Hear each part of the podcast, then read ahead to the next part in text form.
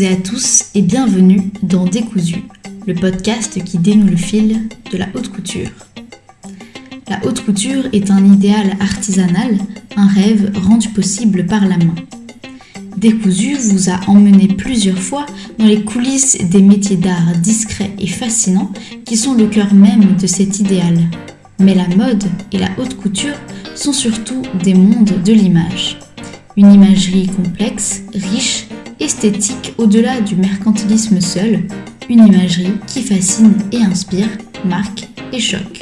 Et d'où viennent ces imaginaires? D'où vient cette puissance visuelle des images de mode?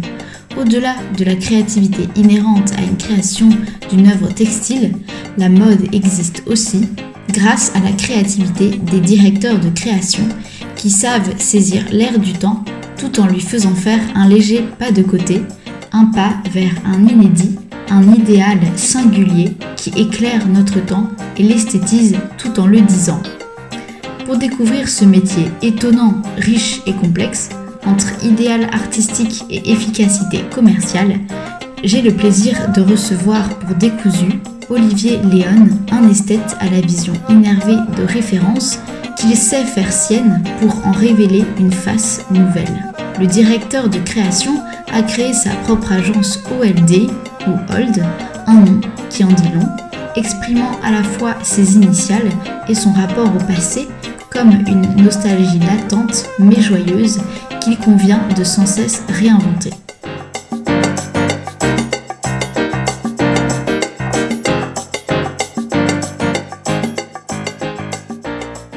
On a aujourd'hui le plaisir euh, de recevoir pour euh, Décousu euh, Olivier Léon.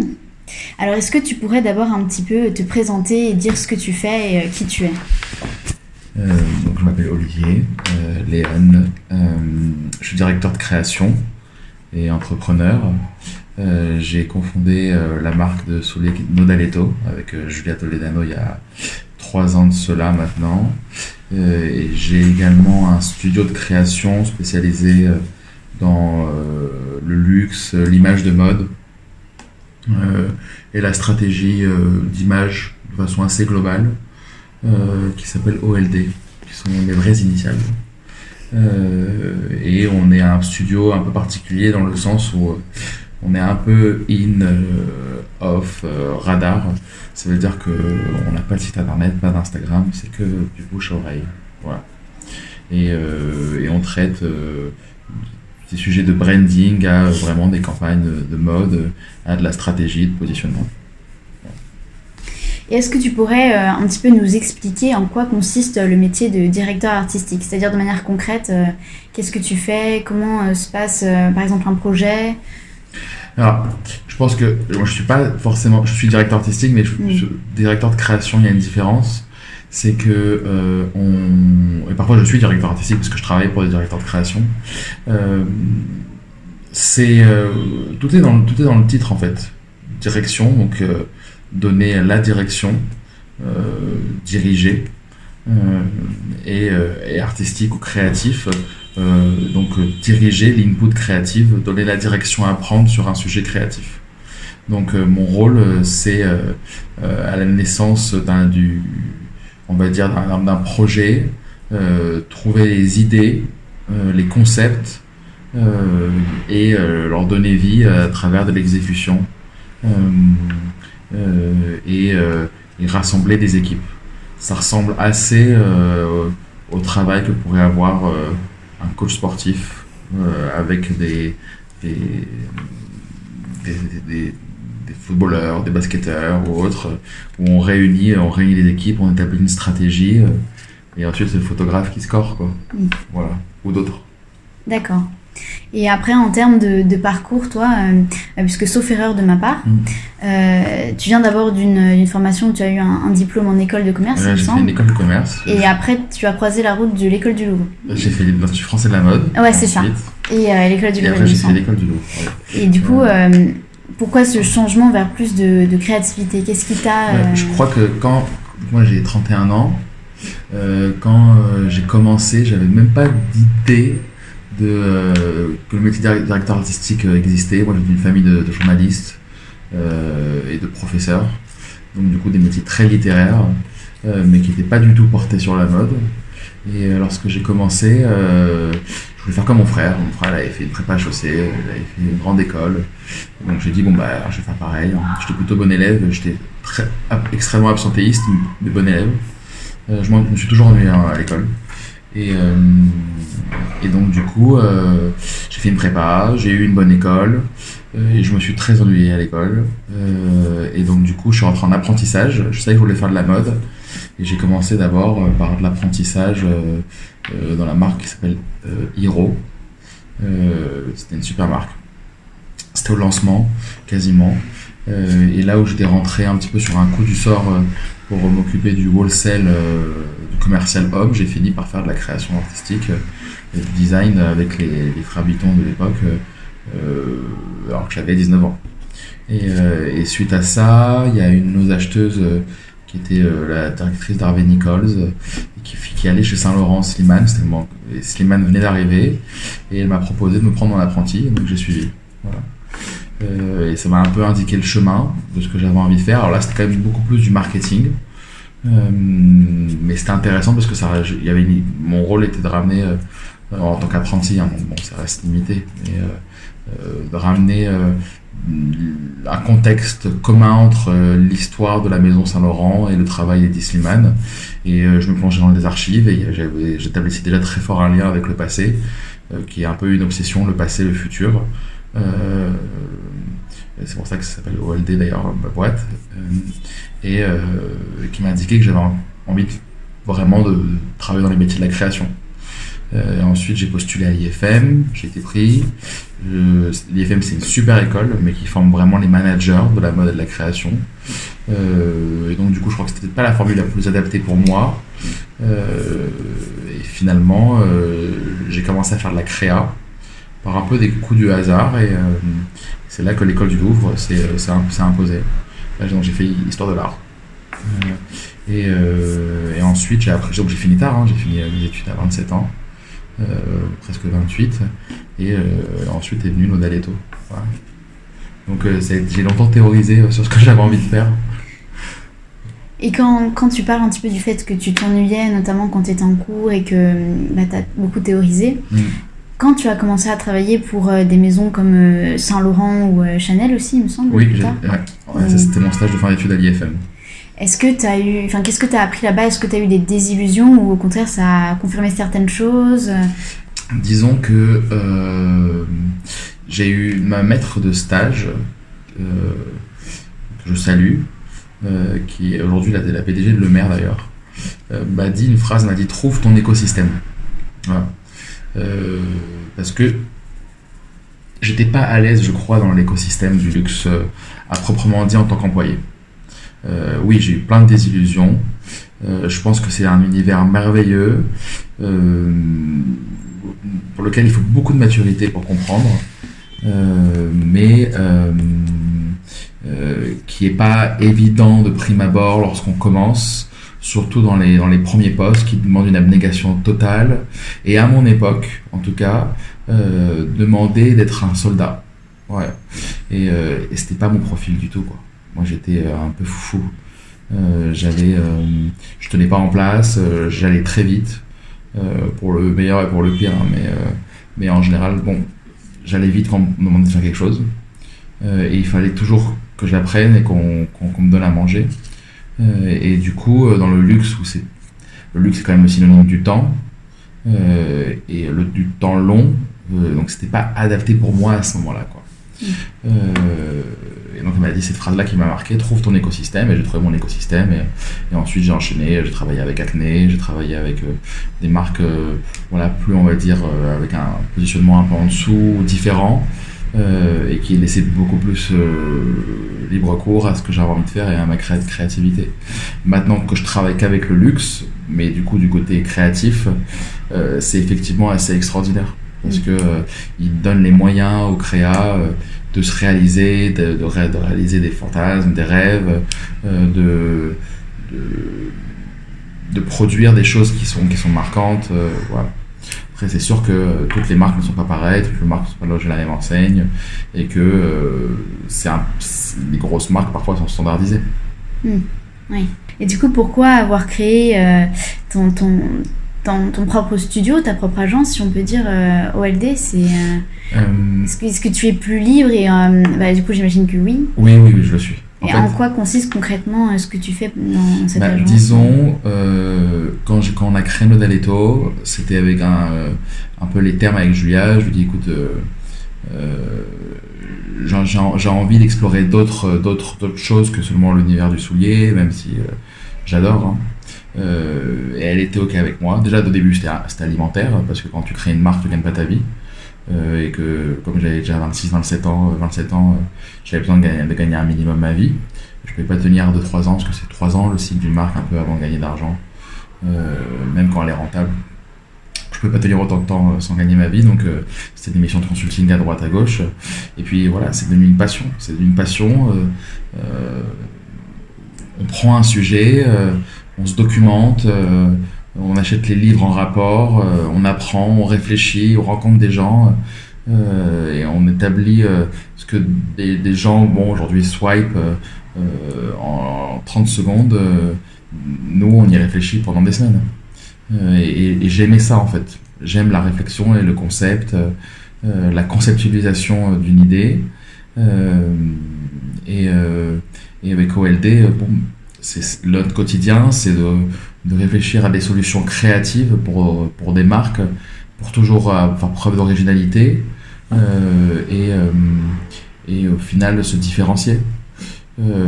franchement, l'aspect business, il n'est pas au cœur de mes préoccupations, même si c'est important.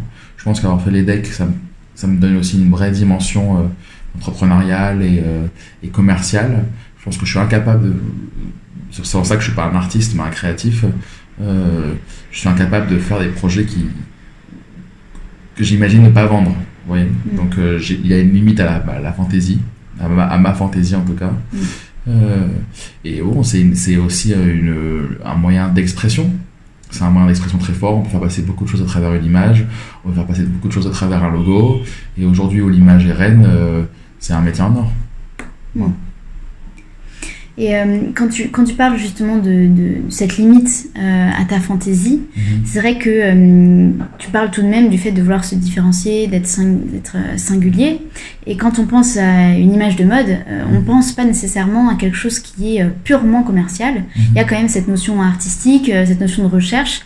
Et donc, est-ce que tu, tu, fais un petit peu appel à des bureaux de mode, enfin des bureaux de tendance, ou tu regardes un petit peu ce qui se fait, ou vraiment c'est à partir de, des artistes qui t'intéressent, des inspirations que tu as personnellement, que tu crées ex nihilo, où il y a euh, un petit peu quand même une recherche de ce qui se fait déjà aujourd'hui en termes euh, de tendance Ne pas être informé dans mon travail, c'est une faute professionnelle.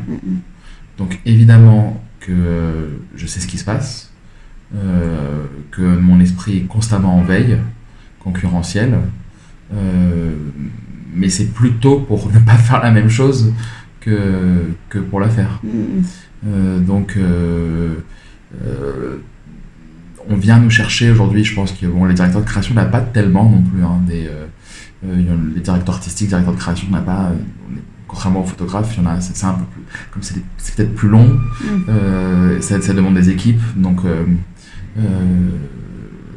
on est, le, but c'est vraiment d'exprimer de, sa singularité, en tout cas je crois avoir son style, mais on est au service des marques. Mm on est au service du client. Un directeur créatif, s'il n'a pas de magazine, il est finalement assez, assez commercial. Moi, je n'ai pas de magazine, je, fais, je suis directeur créatif commercial, mm-hmm. parce que je fais, je fais de l'image pour des marques. Euh, donc, euh, donc euh, c'est tout, tout, tout, tout l'enjeu, c'est de savoir ce qui se fait, être, savoir être contemporain, traduire une époque par une image, traduire, humer l'air du temps, mais, euh, mais avec sa propre vision, mm. qui est juxtaposée à la vision de la marque, au service de quelqu'un. Oui, c'est ça. C'est qu'il n'y a, pas, il a pas, par exemple, une vision euh, Olivier Léonesque, j'ai envie de dire, ou est-ce qu'il y a quand même cette vision qui euh, existe et qui se retrouve quand même de manière insidieuse, j'ai envie de dire, dans les marques, ou est-ce que mm. vraiment c'est tu te mets entièrement au service de la vision de la marque pour mettre en cohérence ce qu'elle a comme idée? Bah, je pense que lorsque les marques elles me prennent, euh, euh, il y, a, alors, il y a plusieurs types de directeurs créatifs. Mm. Moi, j'ai, je crois avoir comme une patte. Euh, je ne dis pas que c'est bon ou mauvais, mais, euh, mais euh, oui, il y a quelque chose, il y a une signature. Euh, je pense qu'ils ils ont envie euh, de, de, de- de quelque chose qui me ressemble, euh, mais à leur service. Mm. Voilà. Donc, est-ce que c'est Olivier Léon Est-ce que je sais pas, parce que moi-même, qu'est-ce que qu'est-ce que qu'est-ce que c'est euh, Olivier Léon? Vous voyez, je, je, je suis comme Alain Melon, je parle à la troisième personne. mais euh, mais qu'est-ce que c'est? Je, je m'interroge tous les jours sur, sur, sur ce que c'est. Il y a des moments, je crois que c'est, oui, il y a des, des gradients de couleurs euh, et une esthétique très 90. Il y a d'autres moments où je vois mes origines euh, méditerranéennes, euh, tunisiennes, italiennes, euh, et j'ai envie d'images dans un style, voilà. qui va de, du classicisme italien à l'art ottoman quoi. Mm. Donc ce que j'exprime pas encore d'ailleurs, j'exprime pas encore assez cet amour que j'ai pour le classique. Donc et donc oui effectivement ça va de Kenny West à, à je sais pas euh, à, à Chopin quoi. Ouais, Donc euh, euh, large panel, quoi. ouais c'est assez large. Mon, moi mon, mon truc c'est de justement mixer les identités. D'accord. Et au-delà du, du fait de, de, de toujours euh, être en garde, enfin d'avoir l'esprit en veille, comme tu dis, c'est vrai que c'est un métier qui bouge très vite, Oui. de, de par la nature même de, de ce qu'il est censé faire, c'est-à-dire, comme tu dis, humer l'air du temps. Euh, mais au-delà de ça, il y a aussi des circonstances euh, annexes. Euh, je pense par exemple euh, à l'écologie ou la Covid qui euh, a beaucoup impacté le milieu de la mode. Et est-ce que dans, dans, ton métier, tu as eu des impacts par exemple sur, enfin je pense à la Covid parce qu'en termes de digital, ça a accéléré extrêmement vite. Et peut-être qu'il y a des choses auxquelles tu as dû penser, comme par exemple une approche beaucoup plus digitale. Euh, Est-ce que ça a changé quelque chose ou même l'écologie euh, dans le fait de, euh, enfin quelque chose de très basique, mais quand tu vas créer une image, le fait de, de, rester sur place ou d'utiliser des matériaux recyclés pour le décor ou que sais-je, enfin est-ce que tu vois qu'il y a eu un changement à ce niveau-là Alors, l'industrie du luxe, c'est une industrie qui consomme énormément. Te dire que j'en fais mon, mon, ma bataille, mon fer de lance, c'est pas le cas. J'essaie de consommer, de réduire au maximum mes consommations. Euh, on n'utilise presque pas de papier. Je sais que les DA, ils impriment des tonnes et des tonnes. On est quand même très, très digital. Bon, j'ai grandi comme ça. Des choses qui, qui, qui, qui peuvent sembler pour certains des efforts me paraissent complètement normales. Euh, donc, j'ai pas l'impression euh, que c'est ma bataille dans ma direction créative. J'en ai d'autres. Ouais, genre l'inclusivité, c'est peut-être davantage celle-là la mienne. Euh, ou en tout cas une, une, une légèreté. Euh, importe la légèreté de, de vivre, euh, une joie, ça, ça, ça, c'est très important pour moi, ça me définit beaucoup. Euh, ce qui est du Covid, oui, bah oui, il a fallu, il a fallu inventer des choses. Mm. Il a fallu se réinventer, il a fallu trouver une manière d'amener une proximité avec les gens. J'étais, moi j'étais dans le sud à un moment et j'avais fait cette vidéo pour une marque de lunettes, euh, qui, était- qui est, qui est une marque de lunettes, vous voyez, que, qu'on a, que j'avais créée pour, des, pour un groupe, et donc je faisais en, un peu en marque blanche, et on avait fait une vidéo, alors que c'est une marque, c'est pas une marque de luxe, qui était une de mes plus, un de mes plus beaux projets, qui s'appelait Les Balcons, et on avait filmé euh, des Parisiens euh, euh, dans leur vie euh, quotidienne, euh, euh, en train de s'aimer, en train de cuisiner, euh, en train de danser euh, à travers leur balcon, quand on était tous isolés. C'était une super vidéo j'avais pilotée à distance via un talkie-walkie, enfin un téléphone et un opérateur drone, quoi. Voilà, donc euh, notre métier nous amène à, reconsidérer. Par contre, quelque chose qui est très important pour moi, euh, la politique. Euh, avant, de rentrer en prépa chaussée, je voulais faire Sciences Po. Donc j'étais à la Canale, j'étais à la maison de la Légion d'honneur, j'avais étudié pour ça. Et j'ai pas eu le concours. Drôle, alors que j'étais toujours en prépa, bah, j'avais jamais raté un concours. Mm. J'étais toujours euh, assez au-dessus du, on va dire des notes qu'il fallait avoir. Bon bah écoute, je l'ai pas eu, c'est tout, c'est comme ça. Et donc la politique, c'est important dans ma famille. Euh, elle influence beaucoup mes choix. Euh, et typiquement, bah là sur Nodaletto, euh, bon, il y a eu pléthore d'engagements pour pour l'Ukraine en faveur, voilà, pour parce qu'une marque devient ensuite aujourd'hui un média, quoi. On appelle ça du ou euh, ou des média brands. Moi, moi, moi, pendant deux mois, j'ai fait aucune prise de parole sur la marque. Mm. Aucune. Donc avec risque de perte de followers, etc. Je me trouvais pas légitime. On se trouvait avec, avec Julia, on avait du mal, on se trouvait pas légitime, sachant que la marque n'avait montré aucun engagement, euh, qu'on est euh, voilà les deux six euh, et et, et en grandit dans un milieu plutôt favorisé. Donc donc on a rien posté pendant deux mois. Et, et mon engagement il est là, c'est-à-dire que euh, je, regarde tous les jours ce qui se passe. J'essaie d'être le plus juste possible. Euh, je fais jamais rien en, sans penser au monde autour. Il y a une actualité. euh, euh, J'avais un père journaliste, donc l'actualité, ça coule dans nos veines. Le, regard sur l'actualité, le regard sur le monde. Et, de ne pas avoir conscience du monde qui nous entoure, ce qui a souvent été le cas pour la mode. hein. Mais c'est aussi ce qui est sublime. Que c'est une bulle. C'est une, c'est une parenthèse hyper enchantée. Euh, bah, je trouve que c'est euh, aujourd'hui être, euh, être à côté de la plaque, quoi. Faut comprendre ce qui se passe. On peut pas vendre le luxe comme on, on le vendait il y a 30 ans. Alors du coup, euh, c'est vrai que euh, aborder tous ces sujets, c'est quelque chose qui est évidemment très essentiel. Euh, mais par rapport à la vision esthétique que tu peux avoir, c'est un autre sujet, mais euh, c'est pour euh, développer un peu plus euh, la vision par rapport à ton travail. Alors du coup, c'est vrai que découvrir ton, ton travail, c'est un peu euh, l'assurance euh, euh, de, de faire euh, presque, un- j'ai envie de dire, un tour du monde et, euh, et un saut dans le temps, parce qu'on passe... euh, de référence aux publicités euh, nippones des années 80-90, euh, ensuite au, au, au- au kitsch euh, un peu suranné, tu vois, un petit peu délicieux, mais en même temps euh, très, euh, très malicieux de la Californie dans ces années-là aussi, où, euh, où même on passe euh, par des, des couleurs qui nous rappellent euh, la peinture d'un de Stahl ou encore d'un Barnett Newman.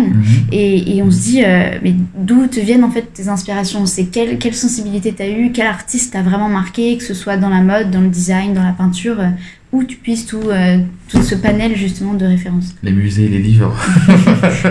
voilà. Euh, là, c'est, en fait, j'ai une pièce des, des bibliothèques dédiée là. Tu vois, là, c'est juste ça, ce, avec quoi on bosse en ce moment. Mais Parce que là, on est, il y a trois étagères remplies de... oui, bah, il y a, y y y une pièce entière remplie. Euh, Ah, magnifique.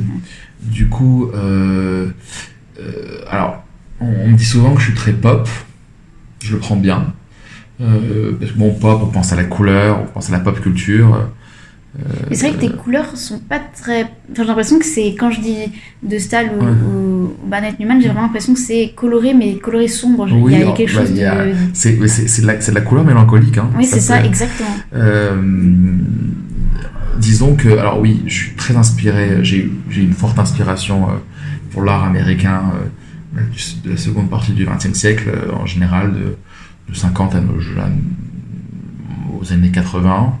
Euh, donc je suis des références qui sont évidentes pour moi. Euh, J'aime. euh, c'est tellement, tellement large ce que je peux aimer. Ça, ça a commencé, disons, avec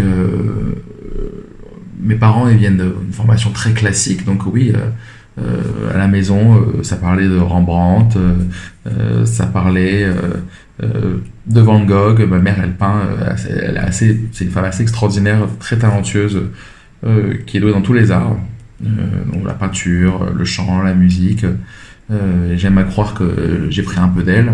Euh, et, euh, donc du coup, on, parlait peinture classique. Euh, à la maison, il y avait une lithographie euh, de euh, Charmeuse de serpent de Rousseau, euh, ou euh, enfin, ce genre d'œuvre. Donc j'allais très souvent à Orsay quand j'étais petit. Euh, J'adorais ce musée. Euh, et puis euh, et puis ensuite c'est venu par la publicité. Mm. Donc, euh, la- mais alors mais pas la publicité française, assez étrangement, Mm. euh, mais la publicité anglo-saxonne et, et, et nippone. Voilà. Il y avait euh, il y avait une construction dans la publicité des années 80, 90 ou même avant ça euh, aux États-Unis, euh, une narration euh, que je trouvais géniale, que je trouvais géniale. Alors ça fait un peu 99 francs. euh, ça me rappelle cette scène là où où le personnage principal découvre pour la première fois euh, 1984, la publicité d'Apple qui a été l'une des meilleures pubs de tous les temps. Mais il y a ça quoi. Il y a de ça, comment raconter une histoire au service d'un produit.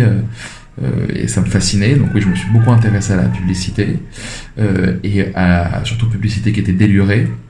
et puis, genre, de, fil en aiguille, le travail de Jean-Paul Goutte, je pense, m'a beaucoup influencé, en tout cas dans la narration.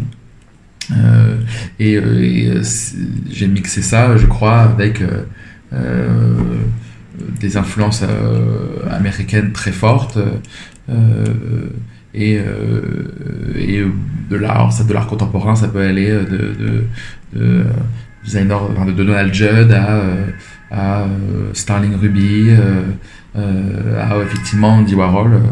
En fait, le vrai nom de Hall, d'ailleurs, que l'agence va sortir, ça va être Hall Enterprises qui est un hommage à Andy Warhol Enterprises. Euh, et euh, à Basquiat et à des gens beaucoup plus indés, plus, euh, plus sombres. Et donc il y a, je pense que dans la, dans la couleur tu peux raconter énormément de choses. avoir des, des, des, couleurs fortes ne veut pas dire qu'on est joyeux tout le temps. Quoi. Moi en l'occurrence je souris tout le temps. Tu verras rarement de mauvaise humeur. C'est pas ma nature, mais c'est pas dire que je suis joyeux. Je peux sourire et être très pensif. Ouais, ça euh, peut, je pense que cette phrase peut vraiment définir aussi ton travail. Oui. Et, euh, et, donc, du coup, et c'est pas parce que c'est sombre que, que c'est triste aussi. Euh, et après, ce serait m'accorder trop d'importance, tu vois, que de dire qu'il y, y, a une telle réflexion. je suis pas un artiste, je suis un créatif. Euh, peut-être que plus tard je serai un artiste, euh, mais pour l'instant, euh, voilà, je suis au service des gens. J'ai vendu mon âme. et, et, et, voilà, donc je vais dire mes inspirations. Si tu veux des noms, bah, ça commence par la musique. Honnêtement, ça commence par la musique. Tu vois, pas une journée se passe sans que j'écoute Stevie Wonder ou Vivaldi.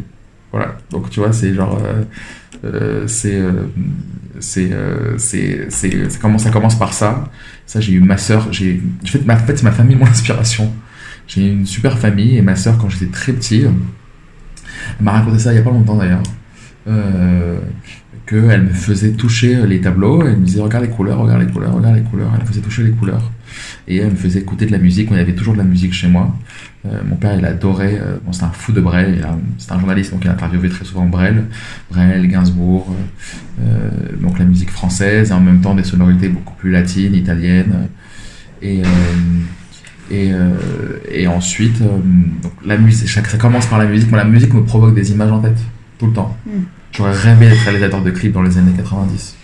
Franchement, je pense que j'aurais préféré dix fois euh, être réalisateur de clips dans les années 90 que être réalisateur de cinéma. Mm, ah D'ailleurs, beaucoup de grands réalisateurs de cinéma, de David Fincher à, Scorsese, à, euh, des, dizaines de grands réals. Euh, David Fincher qui a, fait, qui a fait un clip pour, pour George Michael. on fait des clips de musique. De Michel Gondry avec les Daft Punk, ah, Quentin Dupieux, Mister Oiseau. voilà. Et euh, Spike Lee, euh, il y, y, a eu beaucoup de grands, grands euh, réalisateurs. et donc ça vient de là. Donc je m'inspire beaucoup des clips.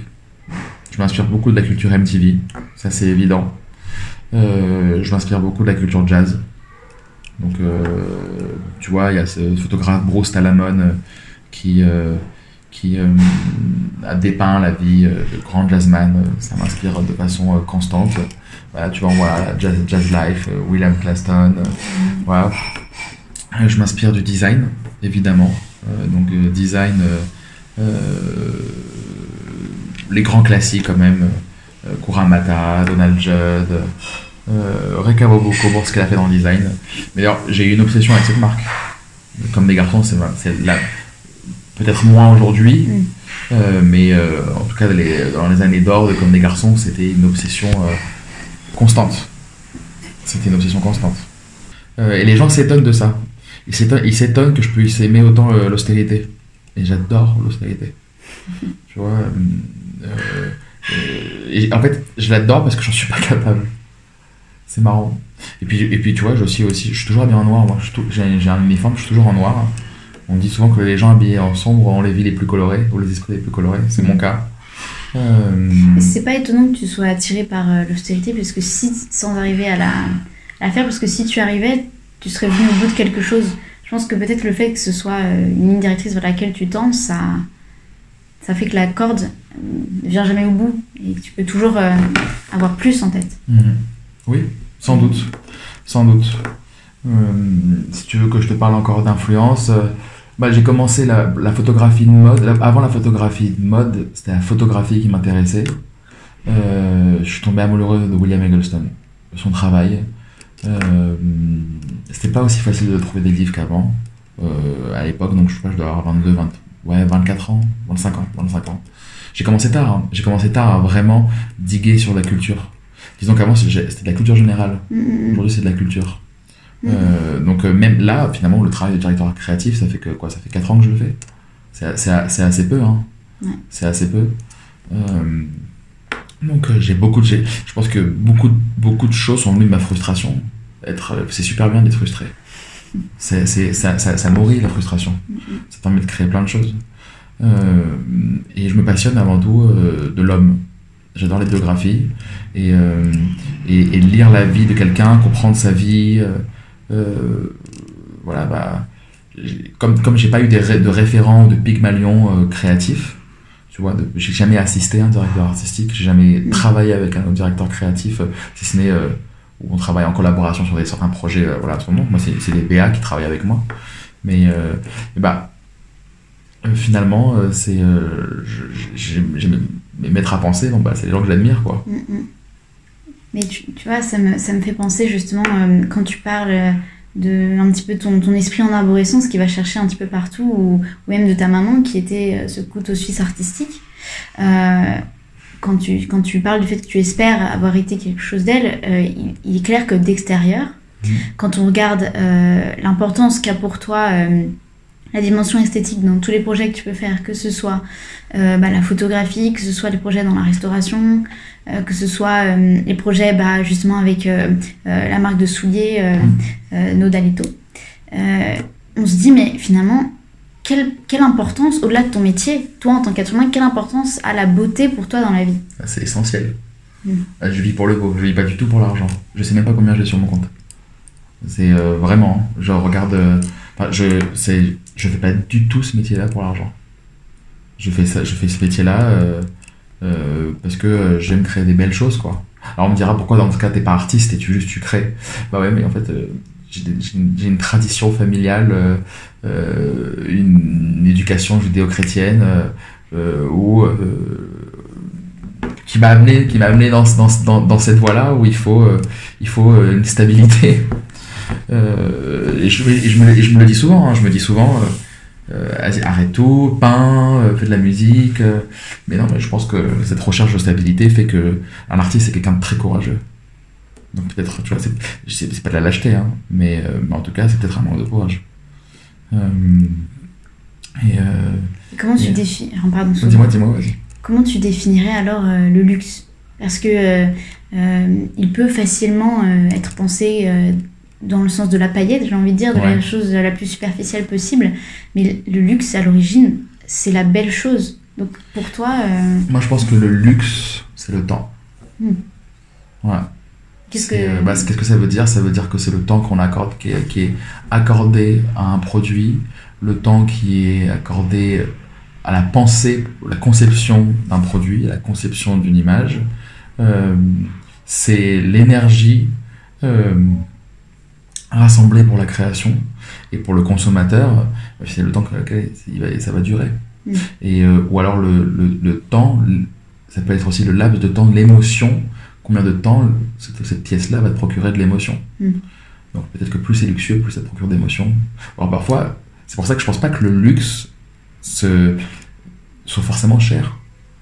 Peut-être que tu vois, euh, euh, euh, une Madeleine de Proust, un, sa- un sandwich fait par ta grand-mère, c'est très luxueux. C'est juste, c'est- une notion du luxe à, à interroger parce qu'en fait, finalement, le luxe à la base, c'est sûrement sans doute la rareté. Euh, D'ailleurs, ce serait intéressant de savoir est-ce que, c'est le, est-ce que le, le- le luxe descend de lumière aujourd'hui ou est-ce que tu l'amènes vers le luxueux. Bah, c'est en fait luxus, Voilà, c'est ça. ça vient de luxus, en fait, c'est pas du tout la lumière, c'est-à-dire que ça- c'est euh, le même mot qui vient de luxation. Ok. C'est-à-dire, en fait, luxe, ça vient de quelque chose en trop, quelque chose qui dépasse. Parce qu'à l'origine, euh, luxueux, c'est ce dont on n'a pas besoin, en fait. Mhm. Bah, mais je crois que pour moi, personnellement, euh, je pourrais pas faire sans, sans le luxe, tu vois. Euh, et, mais c'est la, la notion de luxe, de toute façon, elle est amenée à être, euh, à être euh, théorisée tout le temps et, et à être requestionnée euh, euh, parce que euh, une nouvelle catégorie de la population gagne tellement d'argent, les influenceurs, les footballeurs, euh, ce qui est réservé à une élite ne l'est plus. On est un peu sur une tyrannie de la majorité, tu vois. Donc, est-ce que c'est ce que le luxe C'est une paire de Jordan faite par Kim Jones? Voilà. Euh, en 100 exemplaires. C'est peut-être le cas. Mhm. C'est peut-être le cas. Ou alors, est-ce que c'est. euh, est-ce que c'est. euh, un cachemire tissé à Barena, hyper rare, voilà. C'est, c'est, j'ai pas la réponse. Pour moi, le luxe, c'est ce qui me provoque euh, une émotion matérialisée. Voilà. Donc, euh, je considère que, tu vois, le, aujourd'hui, j'ai plus beaucoup de temps. Je considère que c'est le temps. Réponse incroyable. hein. Ah, ok. Et ça, ça m'entraîne évidemment à, à poser euh, la Merci. dernière, euh, à poser la, la dernière question, euh, qui est la question un petit peu traditionnelle euh, dans Décousu, Mhm.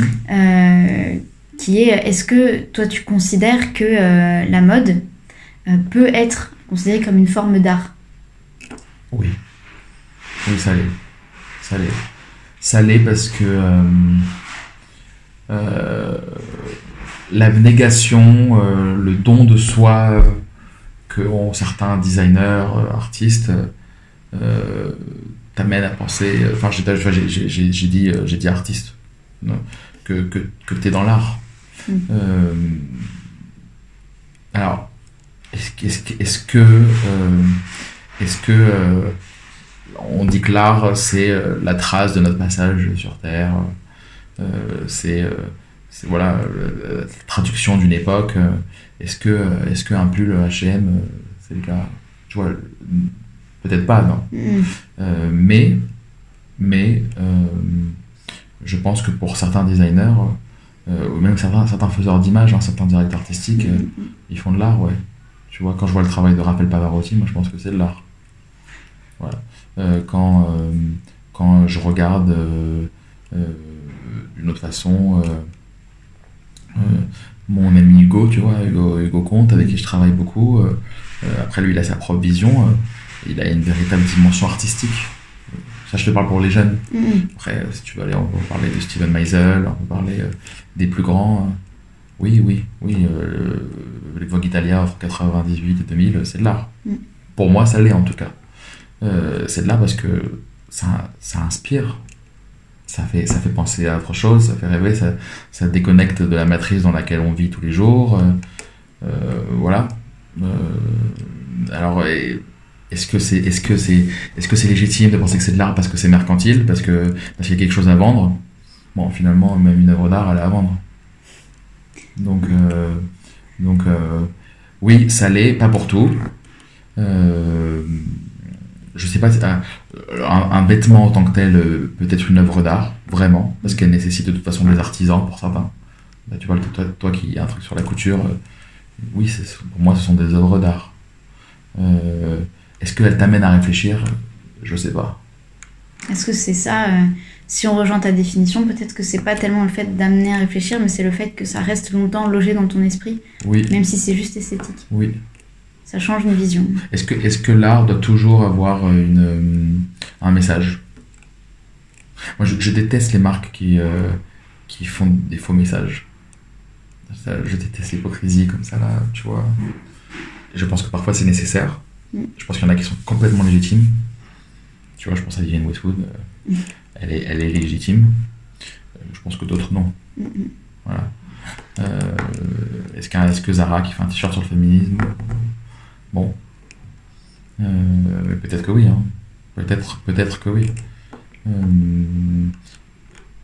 si tant est que ça fasse évoluer la mentalité d'une personne, euh, bah, dans ce cas-là, dans ce cas-là, ça le devient. Si, si, si, si tu considères l'art comme juste un médium faisant évoluer des mentalités, ou amener un questionnant. Si tu en as une parmi 100, oui. Mais ouais, je, je pense que aussi la mode peut enterrer l'art. on, a, on a cette formidable capacité à prendre un artiste et le tordre en, Mhm. en, en mille. Mhm. Mais regarde là, par exemple, euh, Kim Jones qui fait sa collection euh, euh, sur Kero avec Kerouac là. Mhm. Bon bah du coup les kids ils vont s'intéresser à ça. Ça va être intéressant. Ils vont peut-être revoir le film Into the Wild, peut-être que ça va faire naître des vocations. Euh, on- c'est c'est le médium le plus, le plus fort finalement la mode. Je- euh, Aujourd'hui, aujourd'hui c'est c'est devant la musique ou le cinéma. Je pense. Hein.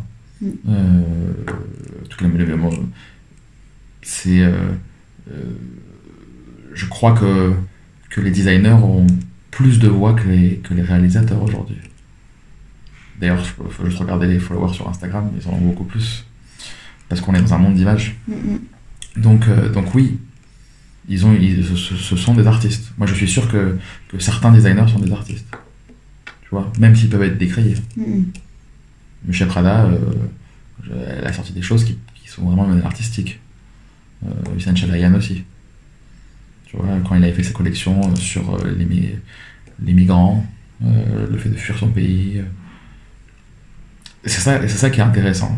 Dem- Demna aussi, Demna, là, pourquoi c'est aussi fort? C'est parce qu'il y a une authenticité dans ce dans ce qu'il propose. Donc, euh, donc ça t'amène du questionnement. Après, c'est juste qu'il y a un grand jeu autour. Quoi. Eh bah écoute, merci pour, euh, pour toutes ces réponses. Voilà. C'est euh, un, ouais, un, un fort moment, donc merci. Et, et si, si la mode fait évoluer les mentalités, espérons peut-être que au moins une personne aura pu être touchée par ce qui s'est dit là.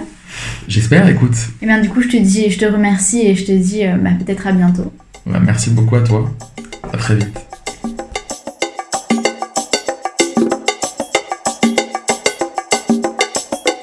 Merci à toutes et à tous d'avoir écouté ce nouvel épisode de Décousu, le podcast qui dénoue le fil de la haute couture.